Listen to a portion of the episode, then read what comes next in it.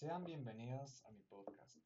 En este podcast hablaremos sobre el proyecto de En función del choque, el cual está vinculado con la matemática y la física. En este proyecto el tema al cual abordaremos es la cantidad de movimiento y choque. Esto se representa con la letra P, significando movimiento lineal de un objeto con masa que se mueve con una velocidad según la física. Para que ese tipo de energía funcione necesita de un impulso igual al área bajo la curva de la fuerza en función de tiempo y el impulso de la fuerza promedio es igual al impulso de la fuerza real variable con el tiempo.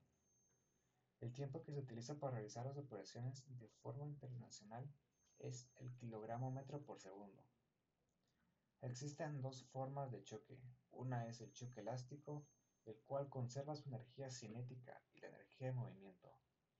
Y está el choque inelástico, el cual consiste en que su cantidad de movimiento se conserva, pero la cinética no.